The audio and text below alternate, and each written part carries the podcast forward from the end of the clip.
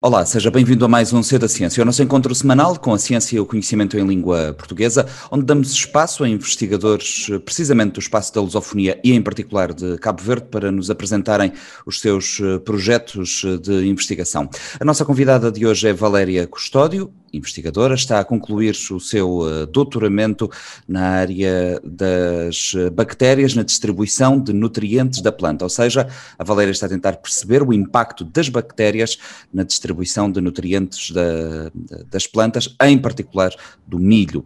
Sobre isso falaremos já daqui a pouco. Para já, cumprimento a Valéria. Obrigado, Valéria, pela tua disponibilidade para esta conversa e por seres a nossa convidada esta uh, semana. A Valéria nasceu uh, na praia e está presentemente a concluir, como eu disse, o seu doutoramento uh, na Universidade Nova de Lisboa, no Instituto de Tecnologia Química e Biológica da Nova, em Lisboa, Portugal, e na Universidade de Nottingham. É, aliás, a partir de Nottingham que a Valéria conversa connosco nesta edição do C da Ciência. Já lá vamos, Valéria, em concreto ao teu doutoramento, para que nos expliques eh, precisamente aquilo que estás eh, a investigar, mas vamos tentar eh, perceber um, um pouco do teu percurso até chegares ao ponto em que te encontras na reta final de conclusão da, da tua investigação, que te levará à obtenção uh, uh, deste, deste grau. Uh, começaste uh, por estudar na Universidade de Aveiro, estudaste Biologia. É essa a tua área científica de origem? Uh, pelo convite, desde já. Sim, uh, sou bióloga de formação pela Universidade de Aveiro. Depois fiz um mestrado em Bioquímica na Universidade de Coimbra e após o término do, do meu mestrado, eu acho que foi ali por depois de dois anos, decidi fazer o, o doutoramento, que foi quando candidatei-me ao programa de Ciência para o Desenvolvimento.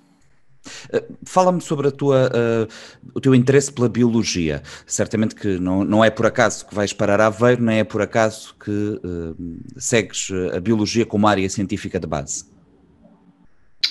Pois, e, e, uh, essa é uma pergunta muito interessante, porque um, desde sempre eu tive o bichinho da ciência e então a escolha, uh, para mim, pelo menos, sempre ficou muito clara que eu queria ir para, a área da, da uh, ciência natural. Uh, e então, quando tive a fazer a candidatura para a licenciatura, tive uma lista, claro, uh, de universidades e de cursos onde eu poderia ir e não havia dúvida que queria fazer biologia. Tu, depois de concluires a tua licenciatura em Aveiro, a tua primeira experiência profissional foi não muito longe de Aveiro, foi em Cantanhete, na Biocante. E aí estiveste a trabalhar já com bactérias, na realidade. No caso, aplicadas às vinhas. Cantanhete, para quem não, não conhece, é uma região, é uma, é uma é uma localidade inserida numa área uh, de uh, intensa eh, produção de vinho e, portanto, parece-me bastante adequado. Explica-me, fala-me um pouco sobre esta tua, esta tua experiência, esta aplicação prática, a primeira que tiveste das bactérias naquilo que é a produção agrícola, no caso vitivinícola. Sim, a Cantanhete, como disse, está ali numa região que tem uma intensa produção vinha, vínica, que é a região da Bairrada. E então a investigação que estávamos a fazer em parceria com a adega de Cantanhede, a adega cooperativa, um, tinha dois objetivos principais. O primeiro era como fazer o tratamento de, das vinhas com um, um biocontrolo, ou seja, com uma um agente que vinha específico da vinha e assim não era preciso utilizar um, produtos químicos, porque também afeta a qualidade organolética do vinho. Uh, e o outro ponto era precisamente esse, como usar as bactérias para uh, melhorar o vinho, sem ter de usar uh, produtos que não fossem autóctonos, ou seja, estávamos a tentar perceber qual é que era a comunidade microbiana da região, da Bairrada, e depois como usar isso para clarificação do vinho, por exemplo, do vinho branco, que era uma das, uh, das estratégias ou um dos objetivos do projeto. Isto de alguma forma, aquilo que fazias na altura uh, em que estiveste uh, nesta empresa em Cantanhede, tem alguma coisa a ver ou relaciona-se de alguma forma com aquilo que é uh, a área da tua investigação agora no doutoramento? Porque parece-me haver aqui alguns pontos de contacto. Ah, sim, sim, porque isso tudo tem a ver com a questão de termos uma visão holística de resolver um problema, ou seja, de como resolver ou melhorar uma situação, que é ter a atenção que existe toda uma estrutura, ou seja, se temos uma vinha em que as vinhas estão a crescer uh, num solo em que o solo tem diferentes nutrientes e diferentes comunidades bacterianas, isso tudo é um interplay entre esses fatores todos que vão afetar não só a produção, a produtividade, mas também o sabor, que é essa uh, que não que temos de ver que no final das contas é o que o consumidor está interessado, é como é que, que sabe as coisas. Sim, muito mais do que o processo até, até, se chegar, até, até o vinho chegar à, à garrafa. Antes, de, antes do teu doutoramento, há aqui pelo meio um mestrado em bioquímica. Uh, como é que chegas a este mestrado, que no caso foi na Universidade de Coimbra, portanto continuaste ali durante muitos anos, ali pela mesma região? Sim, sim. Uh, pois é, esse, como eu já estava nessa área da vinha e do vinho e já havia essa oportunidade de fazer um mestrado, e por que não bioquímica? Porque também tem tem tudo a ver com atividade metabolómica das, das, bactérias e como é que elas funcionam, funcionam e, e, nisso tudo. Então isso foi uma escolha de, ok, já que eu estou aqui, estou numa região em que nós estamos a tentar perceber como é que esses fatores influenciam, mas também porque não perceber a bioquímica do processo e, e isso tudo. E então essa foi a escolha de ir para, para a bioquímica. Uh depois uh, chegas então ao doutoramento. Uh, sei que em 2015 decidiste concorrer a vários doutoramentos, inclusive ao programa de pós-graduação Ciência para o Desenvolvimento do Instituto uh, Gulbenkian de Ciência, onde entras, e é no âmbito deste programa, sobre o qual temos vindo a falar ao longo das últimas semanas, que realizas o, teu, o teu doutoramento. A abordagem do doutoramento, a abordagem proposta do ponto de vista programático deste uh, programa de, de pós-graduação Ciência para o Desenvolvimento, ela é também, na realidade, tu há pouco usavas a expressão holística. E por aquilo que eu fui percebendo, é uma abordagem também muito holística, que cruza diferentes áreas uh, científicas.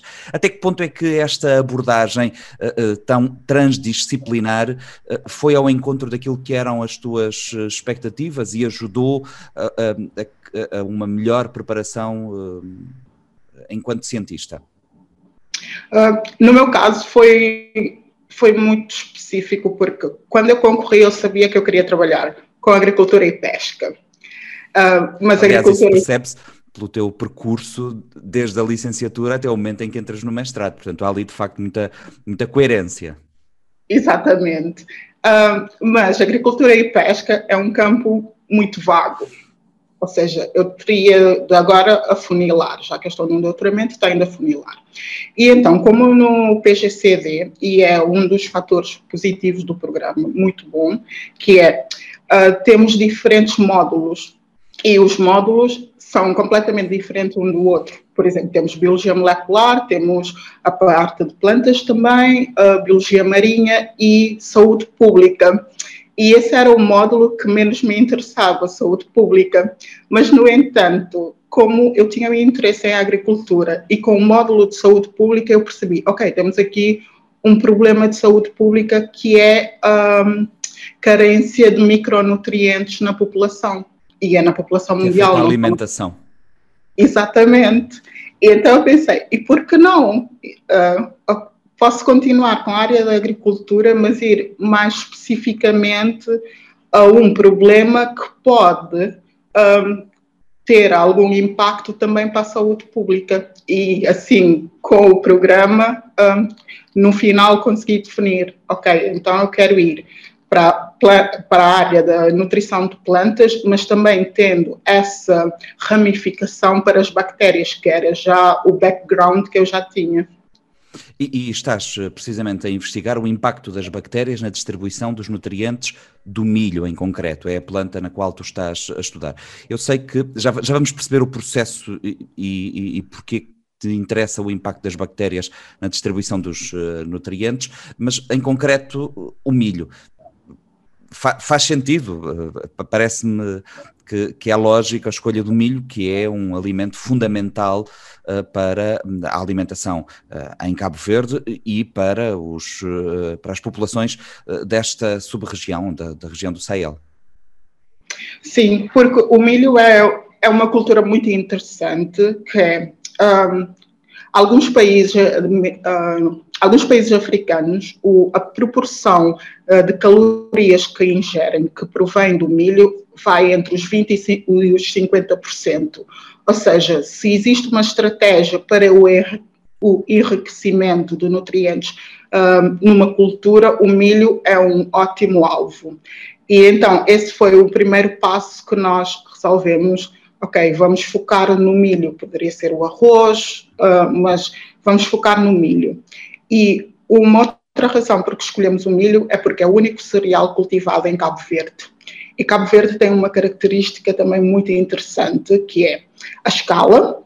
Por ser um país pequeno, existem fatores climáticos e, uh, que podem ser reduzidos. Uh, na verdade, Cabo Verde tem um micronutriente, ah, micronutriente, não, um microgradiente de distribuição de precipitação e temperatura, que são fatores muito importantes não só na, para a disponibilidade de nutrientes, mas também para as bactérias. Essa é uma das características. A segunda característica é, historicamente, Cabo Verde é um país que tem passado por vários processos de seca. Uh, e isso é um ponto também muito importante para a evolução e para o, a adaptação, não só das plantas, mas também das bactérias. E então já não era preciso, temos ali uma variabilidade natural que podemos trabalhar com ela. E o terceiro fator é que Cabo Verde, mesmo sendo um país de origem vulcânica, Uh, no entanto, os nutrientes no solo uh, são escassos. Não é que seja escasso, é uh, a matéria orgânica, a concentração de matéria orgânica, que é um, que é um tipo também de nutriente, é muito baixo nos solos de Cabo Verde. E essas três características são muito interessantes, porque depois podemos usar podemos usar Cabo Verde como um modelo de estudo desses processos, onde conseguimos reduzir vários fatores que afetam a distribuição de nutrientes e a composição bacteriana. Portanto, eh, há um, houve um trabalho, além do, de uma investigação teórica, houve certamente um trabalho no terreno. Explica-me como, é que, como é que isso foi feito.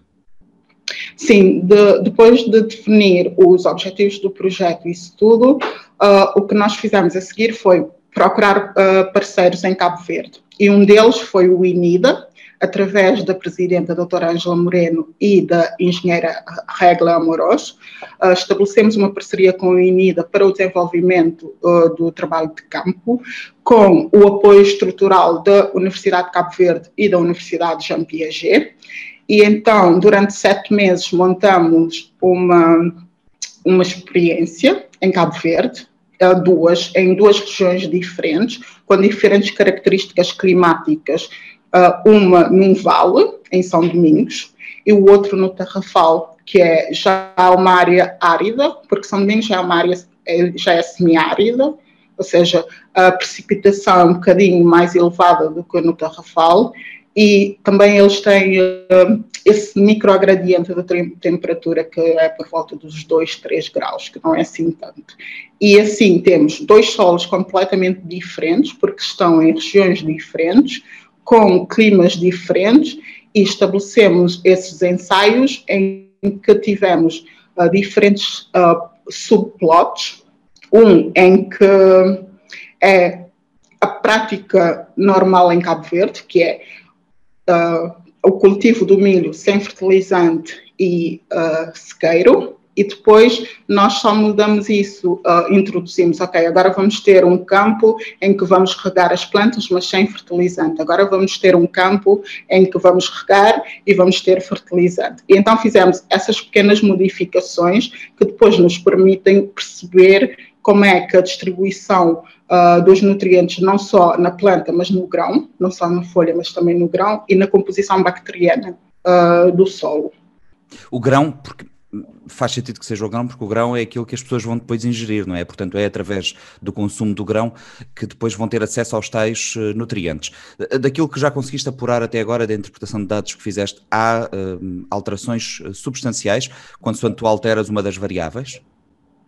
Um, o que nós sabemos até agora são duas coisas. Primeiro, como nós fizemos também um um census, ou uhum. seja, uh, selecionamos, uh, com a ajuda do INIDA, selecionamos 122 agricultores, em que fizemos um questionário e recolhemos amostras de solo e de grão.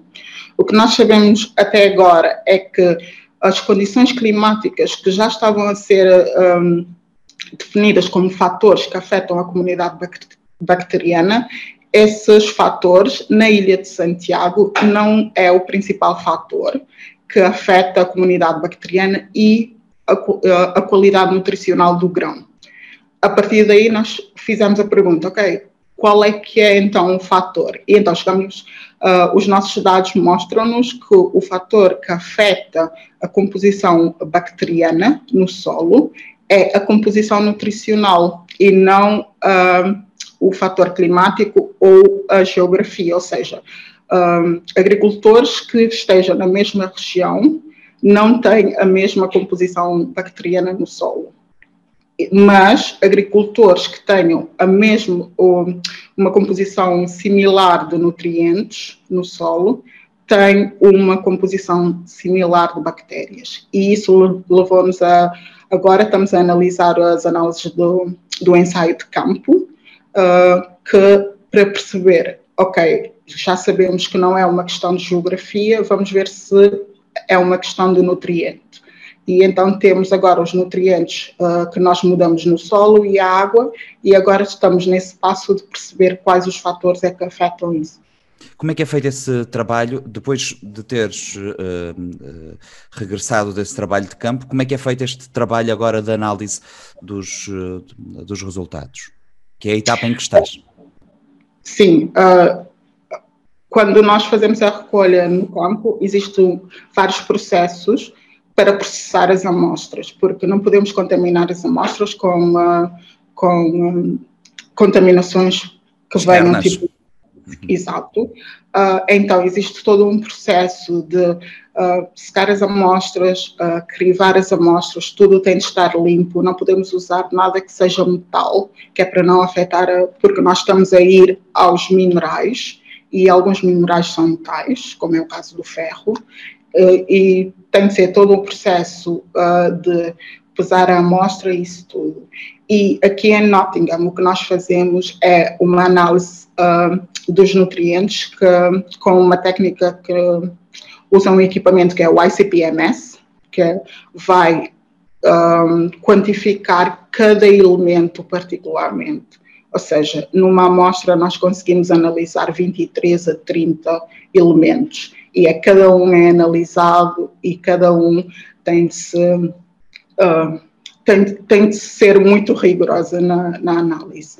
E outra coisa que é após termos essa análise, como é um trabalho muito complexo e multifatorial, a análise estatística e bioinformática também é muito pesada, por isso é que demora um bocado de tempo porque são vários dados e vários fatores que temos de perceber uh, como interpretar. Valéria, uh, estamos aqui a falar de, de, bactérias, mas há aqui uma ressalva que eu, que eu creio que valerá a pena fazeres, que é uh, associamos habitualmente as bactérias a uma coisa má, mas não é necessariamente assim. Elas podem ser más, mas podem ser também boas para a planta. Sim, é como. Estiver enganado. Uh, não, é como no caso de nós seres humanos, nós também temos o nosso próprio, a nossa própria comunidade bacteriana. E, e nem todas são más. Exato, porque há que ter um equilíbrio. Se começarmos a ficar doentes e isso há um desequilíbrio, se tivermos uma infecção bacteriana é porque houve um desequilíbrio. E nas plantas também acontece a mesma coisa. Um, se existe um desequilíbrio, uh, também a composição bacteriana modifica. Posso dar um exemplo. Quando a planta está um, em seca, quando tem uma uh, disponibilidade de água muito baixa, ela está mais suscetível a ataques desse, desses patógenos, não só bactérias, mas também fungos. E então, uma das estratégias que a planta usa, porque ela, ela depois há esse trade-off, ela escolhe crescer em vez de responder agressivamente às comunidades microbianas, que podem ser fungos ou bactérias. E então já existem alguns estudos que mostram que quando a planta está em seca, o que ela faz? Ela tem um enriquecimento de um tipo de bactéria, que são as actinobactérias, que essas bactérias produzem um, compostos que são, tipo, podemos dizer, produzem antibióticos uhum. que são que combatem os fungos e assim, ou seja, ela está a ajudar a planta que como já tem a imunidade baixa, ela está a ajudá-la que os fungos assim não atacam a planta. E então há essa troca e nós queremos perceber isso a nível de nutrientes, como é que há essa troca entre a planta e a bactéria, as boas, claro. Percebendo isto, eh, e portanto, é, é, depois de concluída esta, esta investigação que agora estás a fazer, para onde é que uh, o, o, a investigação científica pode ir? Ou seja, para onde é que este estudo pode uh, seguir depois de concluída a etapa que estás a realizar agora? Depois de perceberes, portanto, qual é o impacto das bactérias na distribuição dos nutrientes no milho, o que é que podemos investigar a seguir? Sim, uh, o próximo passo é perceber. Uh, podemos usar as bactérias como uma ferramenta, porque é esse o processo de usar como uma ferramenta e voltamos outra vez ao início do meu, do meu trabalho na vinha e do vinho, como é que nós poderemos uh, uh, desenvolver formulações que depois nós sabemos, ok, nessa região vamos ter uma baixa disponibilidade de água e também os nutrientes vão estar em baixo. Se usarmos essa formulação de bactérias, uh, como é que isso vai ajudar depois a planta a desenvolver-se? Portanto, é no fundo replicar um pouco aquilo que andavas a fazer quando te licenciaste e estiveste em Cantanhede um, a trabalhar. Uh, quais, o, o, que é que de mais extraordinário durante este percurso de investigação, o que é que mais te surpreendeu ou o que é que mais extraordinário assinalas de todo este trabalho de campo, das análises que já fizeste, o que é que até agora uh, uh, te parece mais significativo? A nível científico ou a nível pessoal? Já lá vamos a nível pessoal, a nível científico, do ponto de, daquilo que é o teu trabalho realizado até o momento nesta investigação, o que é que parece mais significativo ser sublinhado? Um, bem, Uma como cientista eu iria dizer tudo. Mas um, eu acho que é mais significativo um, come começarmos a perceber que Agora, a ciência tem de ser feita nessa abordagem holística, nessa abordagem de ter tudo, uh, pelo menos a maior parte dos fatores, que é perceber que não é um fator, uma consequência. Não, são vários fatores que estão ali interrelacionados e que é muito importante ter atenção a todos esses detalhes e esses fatores para chegar a uma conclusão e para chegar realmente um, pelo menos dar um contributo para, para a resolução do problema. E do ponto de vista pessoal, já que tocaste no assunto? Uh, do ponto de vista pessoal, vou dizer uma coisa que toda a gente diz, mas, mas que é verdade, é a resiliência e também é aprender todos os dias um, como resolver problemas, porque todos os dias há uma coisa, há uma experiência que não funciona, há um, um dado que aparece que não é o que estávamos à espera, um, e temos de saber resolver isso de maneira criativa e a criatividade, e, e isso é uma das coisas que, que, sempre me impressionaram na ciência, é usar a criatividade para resolver problemas, porque às vezes estamos num campo, tipo, estamos no tarrafal e precisamos de congelar uma amostra, e não temos como congelar, temos de pensar numa solução no momento para não perder as amostras. Um, e eu acho que isso a nível pessoal... Um, foi, foi muito significativo de resolver um problema num instante, porque não se pode ir a segunda vez ao campo, ou seja, estamos lá, temos de resolver o problema agora e já. Uma uh, característica de quem investiga é que necessita necessariamente de paciência. Estas coisas levam o seu tempo. Um doutoramento é um processo, um processo uh, longo. Uh, Cabo Verde, o, que é que, o que é que Cabo Verde deve fazer para que a prazo a sua investigação científica, a sua produção de ciência seja mais efetiva, para que este tipo de trabalhos que tu estás a fazer em parceria com a Universidade eh, Nova e a Universidade de Nottingham e através do programa de pós-graduação Ciência para o Desenvolvimento, para que possa ser feito, quem sabe, numa das universidades locais, para que tenha essa capacidade instalada para fazer esse tipo de investigação, que apostas é que devem ser feitas para que a ciência produzida em Cabo Verde eh, dê o passo seguinte? Um, eu acho que uma das coisas é investir na educação. Esse é o primeiro ponto. Uh, e o segundo ponto é perceber que as coisas não se fazem do dia para a noite. Ou seja, o investimento uh, não se investe na ciência hoje e espera o resultado amanhã ou para daqui a cinco anos. Tem, é todo um processo e, e tem de se pensar nisso que é tipo um Lego, não se constrói tudo num dia, vai-se peça a peça. Um, e eu acho que essa é uma das apostas que o Cabo Verde poderia ter é na educação uh, e, e, no investimento à, à, produção científica, porque eu sei que, que, em Cabo Verde também já há algumas um, investigações muito boas de que com mais um pouco de investimento já se conseguia um, resultados muito bons que, que papel ou que preponderância teve nesta equação e neste percurso que, que estivemos a falar um programa como o, o, PGCD? Ah, sim, eu já, já tinha dito, ah, sim, falei há, há, pouco do, do aspecto dessa holística uhum. do, do programa, mas também houve uma coisa muito importante no programa que foi uh, conhecer cientistas muito bons uh, que de outra maneira não conseguíamos ter todos juntos. E estou a falar mesmo de, de meus colegas, que são uh, excelentes cientistas africanos, que eu acho que se não fosse pelo PGCD, eu não iria ter contacto. Pelo menos essa é a As redes de contactos que também se criam. Sim, e, e, ter, e ter pessoas, mesmo com, com background diferentes, mas com o mesmo interesse na, no mesmo espaço, e isso é importante, e depois perceber que, ok, se eu quiser agora fazer um ensaio de campo uh, em Moçambique, já conheço alguém, porque já tivemos esse contato, ou pelo menos já sei a quem perguntar, mas talvez se fosse num outro programa doutoral, poderia chegar lá, não estou a dizer que não, mas demorava mais tempo até perceber em quem, a quem perguntar. Valéria, estamos mesmo a chegar ao final de, da nossa conversa. Eh, quais são, uh, pós-doutoramento, as tuas ambições do ponto de vista de investigação científica? Eh, quais são os passos que queres dar depois na tua carreira científica?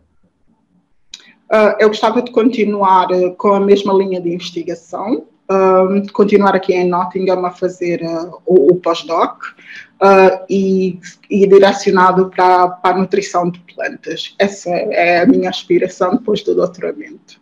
Valéria, muito obrigado por estes eh, minutos, esta cerca, cerca de meia hora que estivemos aqui à conversa. Obrigada. A Valéria Custódio foi a nossa convidada de hoje do C da Ciência, programa que semanalmente nos reúne a ciência e ao conhecimento em língua portuguesa e em particular em eh, Cabo Verde e por eh, cabo-verdianos. Temos encontro marcado de hoje a uma semana. Já sabe que este episódio e todos os outros estão disponíveis no nosso canal de YouTube, também no Expresso das Ilhas, na Rádio Morabeza e nas plataformas de streaming, nomeadamente no Spotify. Até para a semana.